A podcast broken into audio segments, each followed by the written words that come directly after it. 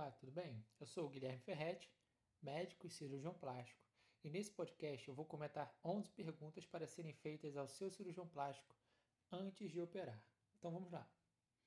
Bom, a sua decisão de operar, ela acompanha desde o início algumas responsabilidades e também dúvidas. Essas podem ser esclarecidas no momento da escolha do seu cirurgião plástico. Para essa escolha, deve-se conhecer as etapas de antes e depois da sua cirurgia. Ganhar confiança então com a equipe que vai cuidar de você e também alinhar as suas expectativas com o plano cirúrgico do seu cirurgião. Nesse áudio, vou deixar aqui algumas sugestões de como você deve fazer para escolher o seu cirurgião, baseado em algumas orientações da Sociedade Brasileira de Cirurgia Plástica. Primeiro, você deve tentar saber se ele tem treinamento específico para realizar o procedimento proposto. Nesse caso, ele deve ter no seu currículo uma residência de cirurgia geral e cirurgia plástica. Esses são os pré-requisitos básicos para a formação de um cirurgião plástico no Brasil. Seguem então aqui as outras perguntas. Bom, número 1. Um, ele é especialista da Sociedade Brasileira de Cirurgia Plástica? Quando o cirurgião é membro especialista da Sociedade Brasileira de Cirurgia Plástica, significa que ele preenche o pré-requisito básico citado anteriormente, além de estar garantido que esse cirurgião é submetido a um código de ética médica que traz maior segurança ao paciente. Número 2. A instalação do centro cirúrgico que você trabalha é autorizada pela Anvisa? No Brasil, os centros cirúrgicos possuem regulamentos que conferem segurança contra a disseminação de infecção hospitalar.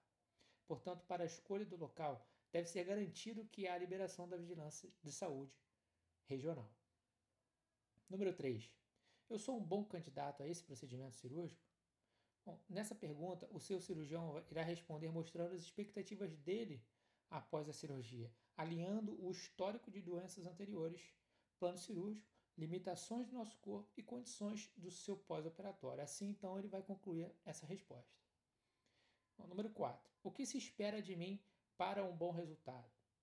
É esperado que o paciente cumpra todas as orientações passadas a ele, incluindo de preparo pré-operatório, do dia da cirurgia e dos dias seguintes, cumprindo repouso e higienes adequados dos curativos. Número 5. Como será realizado o procedimento? Bom, cada procedimento tem uma peculiaridade, é claro, mas basicamente funciona assim.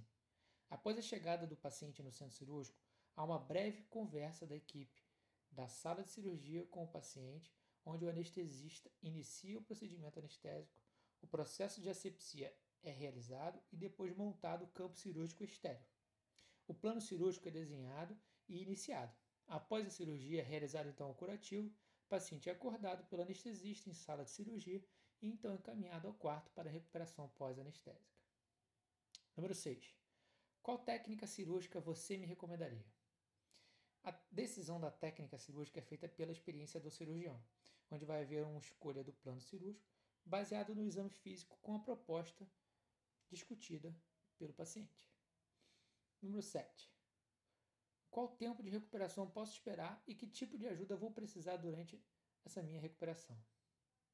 O tempo de recuperação é variado, podendo em média estar o paciente apto para retorno ao trabalho em aproximadamente 15 dias, mas é claro, também isso não é uma regra, né? Eu vejo casos de recuperações mais rápidas e mais demoradas. Tento sempre alinhar com a necessidade do paciente e também com a demanda de esforço físico que esse retorno ao trabalho terá. Número 8. Quais os riscos e complicações relacionadas ao meu procedimento?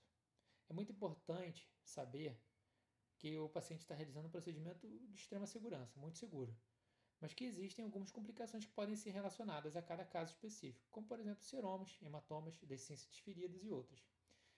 É, ter informação nunca é demais. Os cuidados de pós-operatórios podem ajudar a minimizar todas essas complicações. Número 9. Como são tratadas essas complicações? Nesse caso, cada uma é individualizada, e caso haja alguma complicação do seu cirurgião plástico, ele está completamente apto para acompanhar e ajudar a resolver. Algumas dessas podem levar um maior tempo para resolução e aplicar as condutas orientadas por ele corretamente é fundamental. Número 10. Qual a aparência do meu corpo com o passar do tempo? E durante a gravidez, como será? E depois da gravidez, também como será?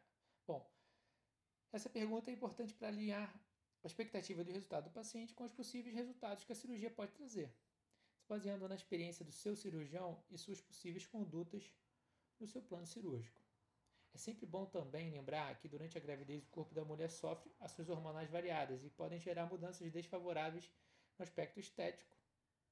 E algumas orientações podem ser repassadas para diminuir esses efeitos. Bom, 11 e última, né? Quais são as minhas opções se estiverem satisfeitos? Bom, isso é realmente muito importante. Nesse caso, sempre conversar com o seu cirurgião, esclarecer a sua satisfação para que alguma proposta seja considerada. Tá bom? Eu espero que tenha ajudado. É um breve resumo, sim, são respostas básicas. Eu estou sempre à disposição para poder responder mais com respostas mais completas. E meu contato fica aqui para vocês. Eu, eu, sou o Dr. Guilherme Ferretti, eu estou no Instagram. Tenho também, cada vez que eu posso, feito vídeos novos no YouTube. E fico à disposição, tá? Espero que tenham gostado desse podcast e fique atento se inscrevendo aqui no podcast para receber novas atualizações. Obrigado.